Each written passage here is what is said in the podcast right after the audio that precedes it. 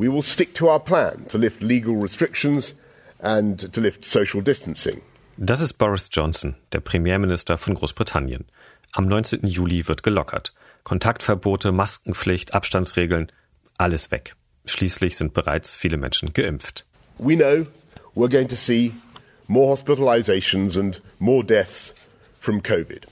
Die Regierung rechnet damit, dass auch wieder viele Menschen wegen Corona ins Krankenhaus müssen, bis zu 2000 am Tag, und dass Menschen an Corona sterben. Die Corona-Infektionen steigen jetzt schon rasant, eine Woche vor der Lockerung. This pandemic is not over. This disease, coronavirus, continues to carry risks for you and your family.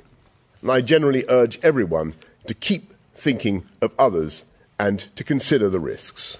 Die Pandemie ist nicht vorbei, das Coronavirus bleibt ein Risiko, seid vernünftig. Aber der Staat, der zieht sich jetzt erstmal zurück. Eigenverantwortlich und selbstbestimmt soll die Bevölkerung klarkommen, ohne Diktat. Und wenn dann doch mehr Menschen ins Krankenhaus müssen, kollabiert das Gesundheitssystem. Wenn das mit der Vernunft nicht klappt. Wenn die Impfungen nicht so gut gegen die Delta-Variante wirken. Wenn doch mehr Kinder und Jugendliche Symptome entwickeln. Wenn, wenn, wenn. Und trotzdem bricht Großbritannien auf. Ins Ungewisse. Mitten in der Pandemie gibt der Staat seinen Bürgerinnen und Bürgern die Freiheit zurück. Und in Deutschland? Wie viel kann und soll der Staat eigentlich leisten? Und wie geht es mit den Corona-Maßnahmen bei uns weiter? Darum geht es in diesem Stimmenfang. Mein Name ist Ole Reismann. Ich darf diese Woche einspringen für den urlaubenden Marius Meestermann. Ich habe mich gefragt, spinnen die eigentlich in Großbritannien oder habe ich mich schon zu sehr an die Ausnahmesituation gewöhnt?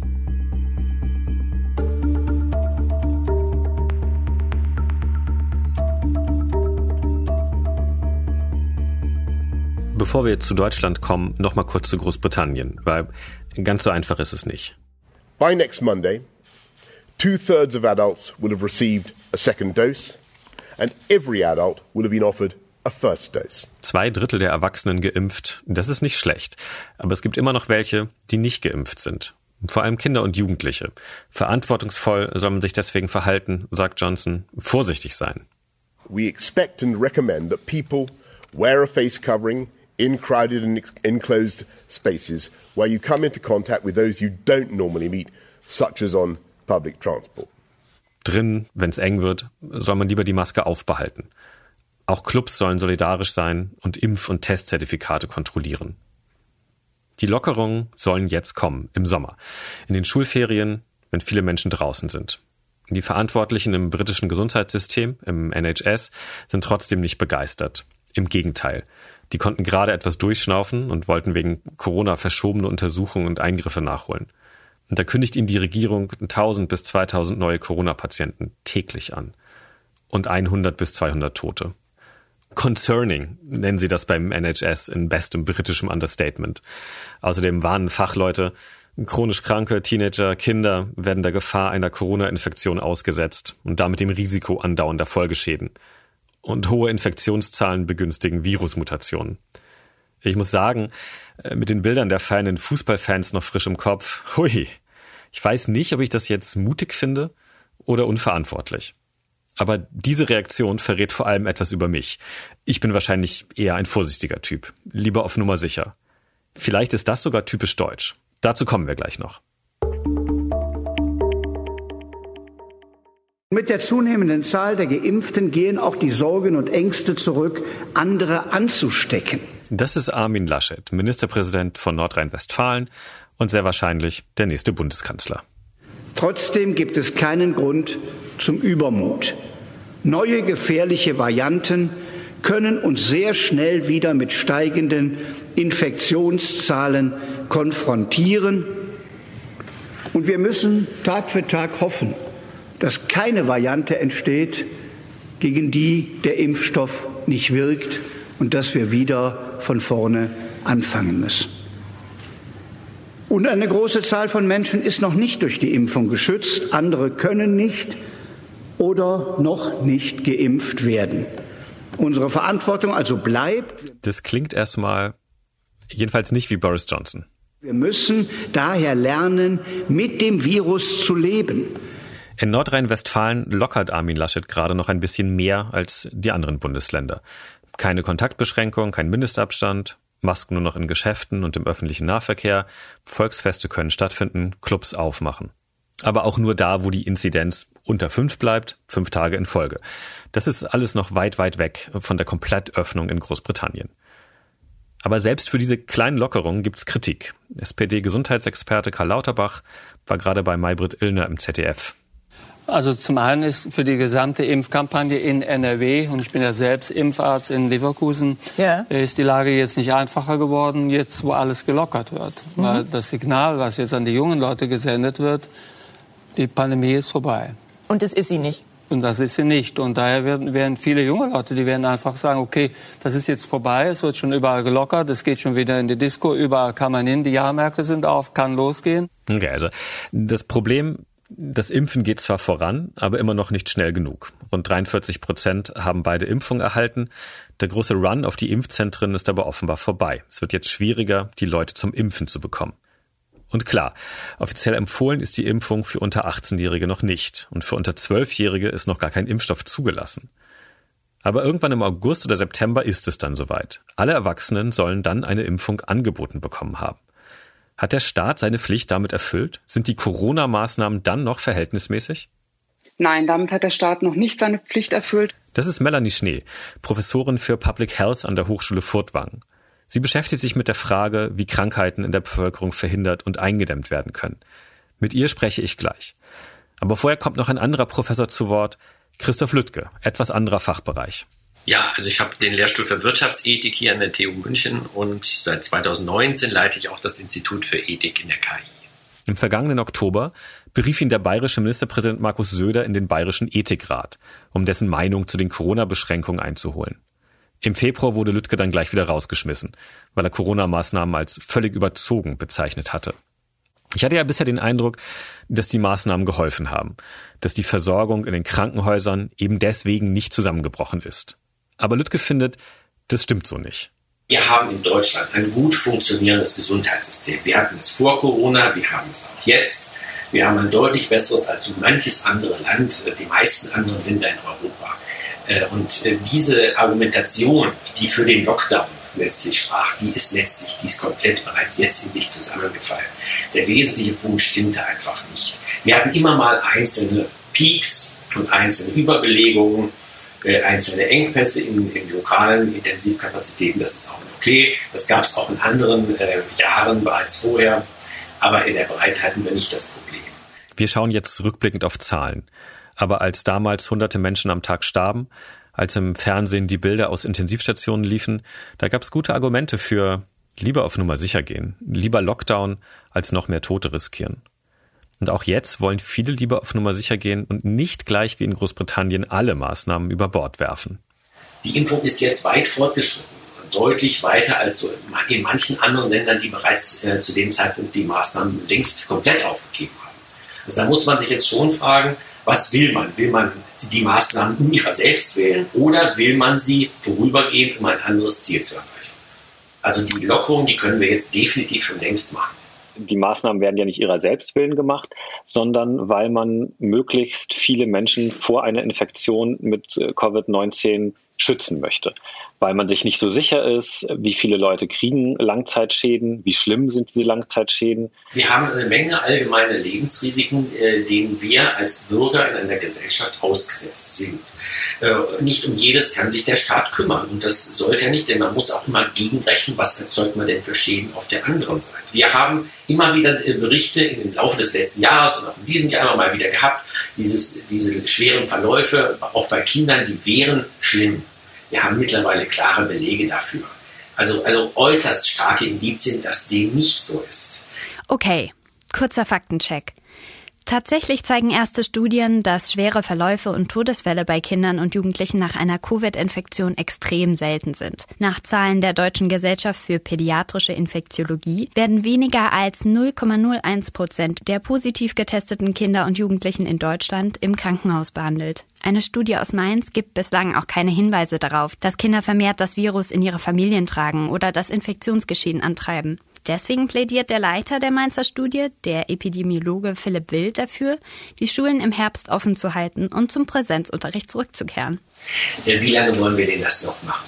Äh, auf welche Sicherheit wollen wir denn noch warten? Die Schulen müssen ganz normal starten, ohne jegliche Einschränkung. Alles darunter ist nicht akzeptabel. Die Schulen, die, die Kinder insbesondere, die haben am meisten, mit am meisten gelitten unter dieser ganzen Krise.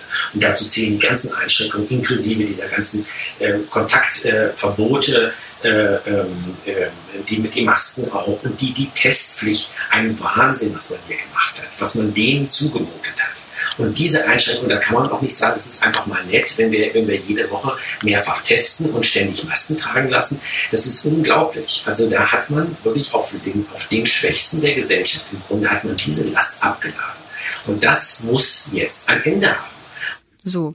Aber auch wenn vieles dafür spricht, die Schulen im Herbst zu öffnen, die Delta-Variante könnte zu einer neuen Dynamik beim Infektionsgeschehen führen. Denn auch wenn es bislang so aussieht, dass diese Mutation für Kinder und Jugendliche ohne Impfung nicht gefährlicher ist, es ist bisher noch nicht ganz klar, ob sie, wie bei älteren Menschen, deutlich ansteckender ist als bisherige Mutationen. Und so könnten Schulen vielleicht doch noch zu Infektionshotspots werden. Deswegen halten das Robert Koch Institut, die Deutsche Gesellschaft für Pädiatrische Infektiologie und eben auch der Epidemiologe Wild an Maßnahmen wie dem Einsatz von Luftfiltern, regelmäßigen Testen und Hygienekonzepten für den Schulstart nach den Ferien fest. Lieber noch etwas vorsichtig sein. Mitten in der Pandemie will der Staat seinen Bürgerinnen und Bürgern die Freiheit noch nicht so einfach wieder zurückgeben. Man findet immer wieder eine, eine übermäßige Risikoscheu, gerade in Deutschland. Man kann darüber spekulieren, wo das herkommt, aber ich, es hängt sicherlich auch damit zusammen, dass man dass in Deutschland zum Beispiel die Beschäftigung in, bei öffentlichen Einrichtungen, äh, öffentlicher Dienst, aber auch vergleichbare Tätigkeiten in Großunternehmen, die man auch nicht viel anders praktisch hundertprozentig sicher beschäftigt ist, dass das sehr, sehr verbreitet ist. Und das ist auch nochmal anders als in anderen Ländern. Man, man hat so die Vorstellung, ich muss eine hundertprozentige Sicherheit erreichen. 99,99 reicht mir nicht. Und andere Länder sehen das völlig anders. Lüttke will mehr Eigenverantwortung und nennt Schweden. Das Land ging einen Sonderweg in Europa. Kaum Restriktionen, dafür wollte man Alten- und Pflegeheime besonders schützen. Genau das ging dann allerdings gründlich schief. In der zweiten Corona-Welle starben prozentual mehr Menschen als in Deutschland oder in den skandinavischen Nachbarländern. Schwedens Sonderweg war gescheitert. Mittlerweile hat sich die Lage in Schweden gefangen, die Zahlen sind zurückgegangen. Für Lüttke ist das Land trotz der folgenschweren Fehler beim Schutz der Alten- und Pflegeheime ein Vorbild, weil die Politik auf mündige Bürgerinnen und Bürger setzt. Warum kann man den Leuten nicht mehr zutrauen? Da habe ich so manchmal den Eindruck, in Deutschland herrscht so ein, ein Bild, also gerade auch unter der jetzigen Politik, so ein Bild äh, des Bürgers äh, vor, der irgendwie nicht, nicht für sich selber Verantwortung übernehmen kann, der irgendwie tendenziell ja, wie ein Kind äh, reagiert und, und auch so zum Teil angesprochen werden muss. Das finde ich sehr, sehr bedenklich. Davon sollten wir wieder runterkommen. In der Debatte geben meist Medizinerinnen und Mediziner den Ton an, nicht Wirtschaftsprofessoren. Lüttke ist gegen Lockdowns und für Lockerungen. Letztlich, dass man wirklich Gruppen äh, stark belastet hat und andere weniger. Äh, und ich habe schon erwähnt, die Kinder und Jugendlichen, die, insgesamt die junge Generation ist massiv belastet worden. Belastet worden sind auch andere äh, ganze Berufszweige, äh, Kunst, Kultur, die Gastronomie, die Hotels und so weiter. Und die Hilfen sind nur spärlich zum Teil angekommen. Also ich meine, ich mein, das, das muss man zumindest alles äh, mit berücksichtigen. Es ist nicht nur eine ökonomische Kalkulation, sondern es ist eine, ja, ein Gegenüberstellen von Leid und Leid Und, und jetzt ist sehr stark, äh, Armin Laschet hat darauf hingewiesen, ist lange Zeit ähm, sehr stark in die eine Richtung gedacht worden. Jetzt müssen wir äh, für die anderen mal was tun. Äh, insbesondere wenn, wenn, die, wenn die Gruppe, die wirklich vulnerabel ist, jetzt nun geschützt ist durch die Impfung. Ich habe ihn dann noch gefragt, wie er in die Kritikerrolle reingeraten ist und wie es ihm damit geht. Man muss versuchen, aufeinander zu hören. Auch so schwierig das manchmal sein mag, Verständnis äh, oder Verständnis zu entwickeln oder sich in andere Menschen hinein versetzen. Ähm, und auf keinen Fall äh, versuchen, irgendwie Zensur äh, aus in welcher Richtung auch immer. Das ist, das äh, ist also absolut kontraproduktiv. Zensur übt ja vor allem der Staat aus, in Deutschland jedoch nicht. Ähm, äh, deswegen. Äh, der Staat hat Zensur ausgeübt. Staatliche äh, äh, Organe haben in Deutschland quasi Zensur ausgeübt. Jetzt sagen Sie quasi Zensur, weil so richtig Zensur ist es dann ja doch nicht. Ähm, es wurden Leute aus Ethikräten geworfen. Genau, da spielen Sie auf sich selbst an. Ähm, aber die Frage ist, ob man das, also Zensur, genau, aber deswegen sprechen wir ja trotzdem miteinander. Stimmen nicht im Ethikrat haben. Aber das heißt ja nicht, dass sie äh, in der Öffentlichkeit nicht weiter vorkommen äh, und äh, oder mundtot gemacht werden. Im ja, Gegenteil, ähm, seitdem Genau, aber seitdem äh, würde ich fast behaupten, sind Sie in der Öffentlichkeit mit dem Thema mehr, äh, haben mehr Beachtung gefunden und hatten mehr. Nicht beschreiben. Aber es ging trotzdem darum, es war schließlich der Versuch, um bestimmte Stimmen nicht mehr äh, zu hören. Und das ist, dass das gescheitert ist, das steht auch mal. Genau, und das ja, dann würde ich eben sagen, dass es dann eben Zensur wäre. Der Staat greift jetzt ein und verbietet uns zum Beispiel, dieses Interview zu veröffentlichen, was äh, ganz offensichtlich nicht der Fall ist. Man hört schon, Lüttke ist ein streitbarer Typ, der sich jetzt aber sagt, als abgesicherter Professor kann er sich ruhig exponieren. Das macht er, so viel ist sicher. Ich habe auch noch ein Interview mit ihm gefunden, wo er sich also das war im Januar in der Deutschen Welle. Und da sagt er, Hände waschen und ein bisschen Abstand halten, dann wird das schon mit Corona. Ja, uff.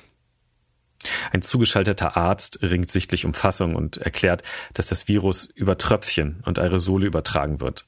Hände waschen und ein bisschen Abstand reichen nicht. Geht es nach dem Wirtschaftsprofessor, sollte Deutschland dem Modell Großbritannien folgen. Ich sehe den SPD-Gesundheitsexperten und Impfarzt Karl Lauterbach oder den Virologen Christian Drosten förmlich vor mir, wie sie die Hände über dem Kopf zusammenschlagen. Aber nochmal einen Schritt zurück. Wie viel kann und soll der Staat eigentlich leisten? Dazu spreche ich jetzt mit der Public Health Professorin Melanie Schnee. Ich denke, der Staat hat eine ganz große Aufgabe und ähm, ich denke, als Gesellschaft haben wir auch erkannt, dass äh, Krankheit eben nicht nur etwas Persönliches ist, sondern auch etwas Soziales, ähm, dass unsere Gesellschaft da als Gemeinschaft auch etwas tun muss. Ähm, wir haben in unserem Grundgesetz den berühmten Paragraphen 20, der eben sagt, dass wir ein Sozialstaat sind und ähm, offensichtlich ist Gesundheit oder auch die Bekämpfung von so etwas wie Corona eine absolut soziale, äh, gesamtgesellschaftliche Aufgabe und deshalb können wir und müssen wir auch von unserem Staat erwarten, dass er etwas tut. So, der Staat kümmert sich jetzt. Bald haben die Erwachsenen das Impfangebot, Pflicht erfüllt, zurück zur Freiheit. Nein, damit hat der Staat noch nicht seine Pflicht erfüllt, weil wir zum einen die Kinder und Jugendlichen noch gar nicht durchimpfen werden. Ähm, ich selber bin ja an einer Hochschule. Wir diskutieren seit Wochen heiß mit unseren Studierenden, wie es weitergehen soll, ähm, ob wir wirklich in die Vollpräsenz zurückkehren können, äh, der, unter welchen Bedingungen wir das machen können. Ähm, ich bin auch Mutter von drei Kindern und erlebe, was es auch im Schulwesen bedeutet. Auch hier wird es erstmal nicht für jedes Kind, jeden Jugendlichen ein Impfangebot geben. Auch hier müssen wir Regeln erlassen, wie wir weiter miteinander umgehen wollen, ähm, damit ähm, wir nicht noch ähm, ja, eine Durchseuchung der Kinder erleben müssen. Was der Wirtschaftsprofessor Lüttke in Kauf nehmen würde, lehnt die Gesundheitsprofessorin Schnee ab. Beide wollen Kinder und Jugendliche schützen und kommen zu ganz anderen Ergebnissen. Die Beobachtungen in anderen Ländern, wo die Delta-Variante schon ein bisschen aktiver ist, sind ja, dass jetzt zunehmend jüngere Menschen betroffen sind und dass es dort auch wieder zur Hospitalisierung kommt. Natürlich nicht diese Monsterzahlen, die wir äh, vorher gehabt haben, aber wir haben jetzt auf einmal junge Menschen, die im Krankenhaus landen. Ähm, auch dort wissen wir nicht genau, ähm, wie äh, schlimm es sein wird. Wir wissen nicht, wie tödlich es sein wird. Ähm, wir wissen nicht, äh, wie die Spätfolgen sein werden, wie lange die Leute mit Long-Covid leben werden, ob wir irgendwann mal ein Medikament finden werden, was dann vielleicht die äh, schlimmsten Symptome abschaltet. Das sind ja alles Dinge, ähm, über die man nur spekulieren kann. Der Wirtschaftsprofessor will handeln, die Gesundheitsprofessorin will beobachten. Und da ist sie wieder, die Vorsicht. Und die Impfungen? Die Impfungen, die alles für die Geimpften ändern sollen, von denen Laschet spricht, von denen Lüttke spricht, auf die auch die Kassenärztliche Bundesvereinigung setzt. Hier der Vorstandsvorsitzende Andreas Gassen bei NTV. Wenn wir es hinbekommen, und das wird im September der Fall sein, dass für jeden, der sich impfen lassen möchte, ein Impfangebot da ist, dann kann man tatsächlich die Maßnahmen wie zum Beispiel Maskenpflicht fallen lassen, weil dann es nicht mehr eine, ähm, eine Frage des Termins ist, sich impfen zu lassen, sondern eine, eine willentliche Entscheidung. Wir bewegen uns auch da auf möglicherweise dünnem Eis, weil wir nicht genau wissen, wie lange die Impfung hält oder wie lange sie wirkt. Äh, oder wie gut sie wirkt äh, gegen die noch aufkommenden Varianten. Aber es ist auf jeden Fall etwas, was uns Sicherheit gibt mit den Impfungen. Ja, das war fast klar. Zu schön, um wahr zu sein. Wir müssen noch mal darüber nachdenken, dass es viele andere Länder gibt, in denen man vielleicht nur ein Prozent oder fünf Prozent der Bevölkerung geimpft hat bisher. Äh, und das sind einfach schlichtweg Orte, wo es dann auch ähm, immer wieder zu neuen Varianten kommen kann, weil das Virus eben frei zirkulieren kann. Und wir leben in einer globalisierten Welt und wir werden noch viele Varianten von Corona erleben und die werden auch immer wieder äh, nach Europa reingetragen und dann müssen wir, ähm, ja, dann kann man sagen, dann leben wir damit. Ja, ähm, aber es kann eben auch sein, dass irgendwann der Impfstoff dann doch nicht mehr wirkt, weil sich das Virus dann doch so toll weiterentwickelt hat, dass wir wieder von vorne anfangen. Hier würde jetzt Christoph Lüttke wahrscheinlich heftig mit dem Kopf schütteln. Der sagt ja, um einen Großteil der Risikogruppen haben wir uns gekümmert. Die Impfungen wirken erstmal und überhaupt die Krankenhäuser haben Platz. Wenn dann jemand schwer erkrankt, dann kümmern wir uns schon. Krankheit ist etwas Soziales und wir haben das in den letzten Jahrzehnten schlichtweg vergessen, äh, weil wir dann nur noch die chronischen Erkrankungen hatten. Wir hatten die Debatte um Eigenverantwortung in den 90er Jahren und damit hat man Krankheit auch immer mehr so als individuelles Problem gesehen. Corona hat uns wieder vor Augen geführt, dass ähm, Erkrankungen soziale Probleme sind. Ja, wir können uns gegenseitig infizieren und deswegen ähm, ist es eine wesentliche Gemeinschafts- und damit auch Staatsaufgabe, präventiv zu agieren. Denn mit Prävention könnten wir die Zahlen niedriger halten, als wenn wir nicht äh, Prävention betreiben. Von daher äh, muss quasi die erste Pflicht sein, ähm, ganz viel Energie in die Prävention zu stecken. Und nachträglich sagen Leute dann, naja, aber diese Maßnahme war vielleicht doch ein bisschen übertrieben.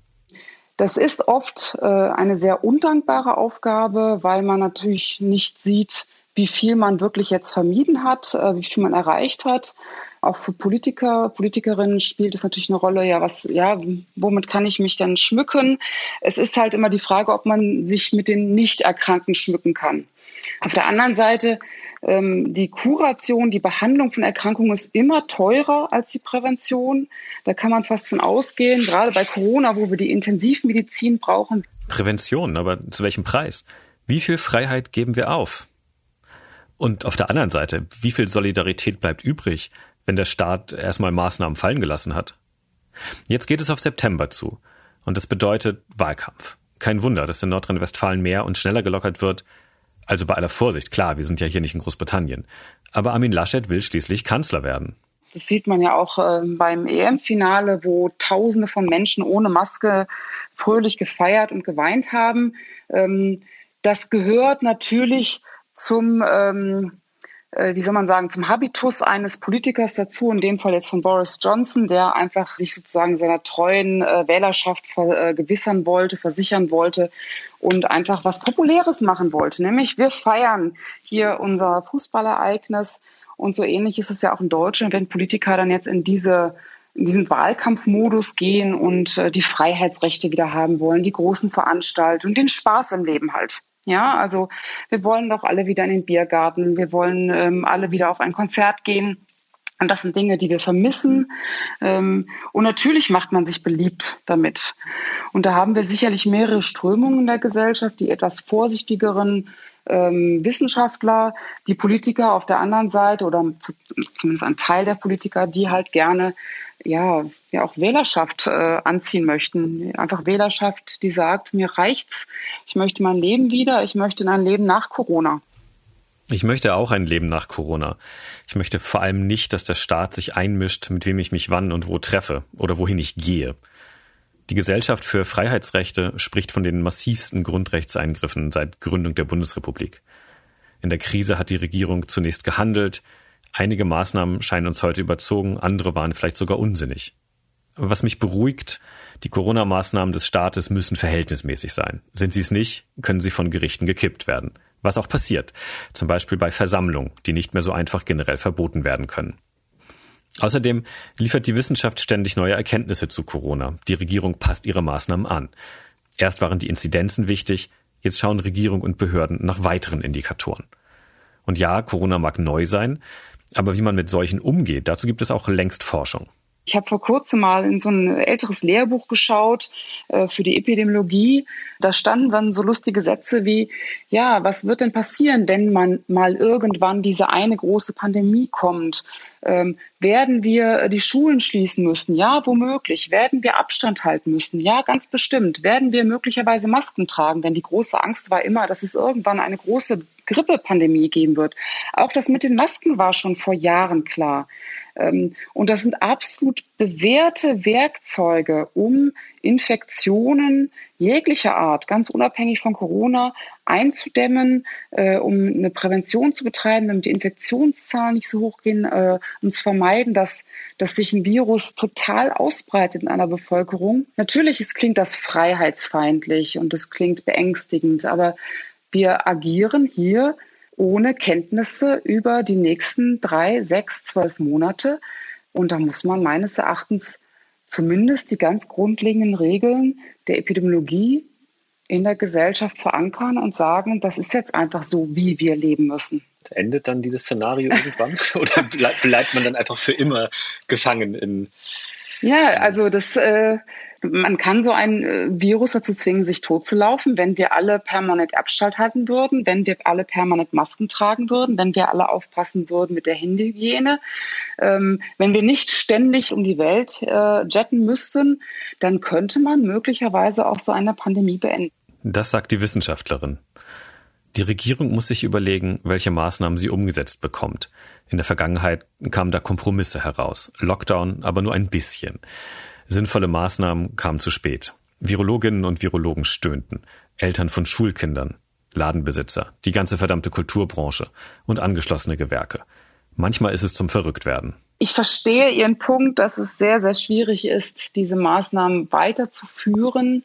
Äh, ich denke, die Geduld vieler ist erschöpft, aber ich will auch nicht pauschal sagen, dass die Geduld aller erschöpft ist.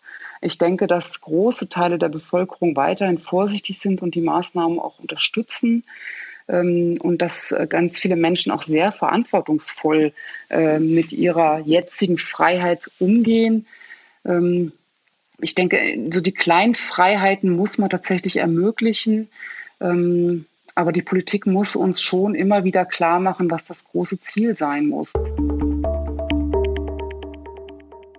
glaube vielleicht nicht mehr, dass die in Großbritannien spinnen und kann die Argumente für eine schnelle Öffnung nachvollziehen. Aber ich bin ehrlicherweise auch ganz froh, dass die Entscheidung hierzulande nicht so radikal ausfällt und lieber vorsichtig überlegt wird, wie die Ausnahmesituation ein Ende finden kann. Das hier noch schnell zum Schluss. Vor einer Corona-Infektion hatten Ende Juni nur rund ein Viertel der Bürgerinnen und Bürger Angst. Trotzdem geht Deutschland sorgenvoll in die Ferienzeit. Am 1. Juli hat die Tagesschau eine Umfrage dazu veröffentlicht. Sorge vor einem Corona-Herbst. 62 Prozent gaben in dieser Woche an, sehr große oder große Sorgen zu haben, dass die Infektionen in den kommenden Wochen wieder steigen könnten. Das sind zwölf Punkte mehr im Vergleich zu Juli 2020. Knapp zwei Drittel zeigen sich hinsichtlich neuer Varianten des Coronavirus, wie der sogenannten Delta-Mutation, besorgt. Mit Abstand am meisten Sorgen ruft zurzeit jedoch die Situation von Kindern hervor. 79 Prozent der Befragten befürchten, dass Kinder wegen eingeschränkter Betreuungs- und Schulangebote in ihrer Entwicklung beeinträchtigt werden. Es sind eigentlich ganz gute Voraussetzungen für die ganz, ganz vorsichtigen Lockerungen. Ein Bewusstsein für die Gefahr von Corona. Ohne jetzt zu viel in diese Umfrage zu interpretieren, das ist die Vernunft, das ist die Vorsicht, die Solidarität mit Schulkindern, vielleicht auch noch die Geduld, von der Melanie Schnee spricht. Es gibt aber auch noch eine andere Sorge, die wächst und auch die muss ernst genommen werden. Dass durch die Corona-Pandemie längerfristig Freiheitsrechte eingeschränkt werden könnten, darum machen sich aktuell 46 Prozent der Bürgerinnen und Bürger sehr große oder große Sorgen. Das sind neun Punkte mehr im Vergleich zu Dezember 2020.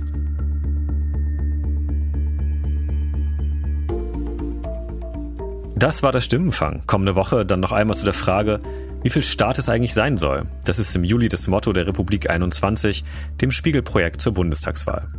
Sie finden den Stimmfang auf spiegel.de, bei Apple, Spotify oder wo immer Sie Ihre Podcasts hören.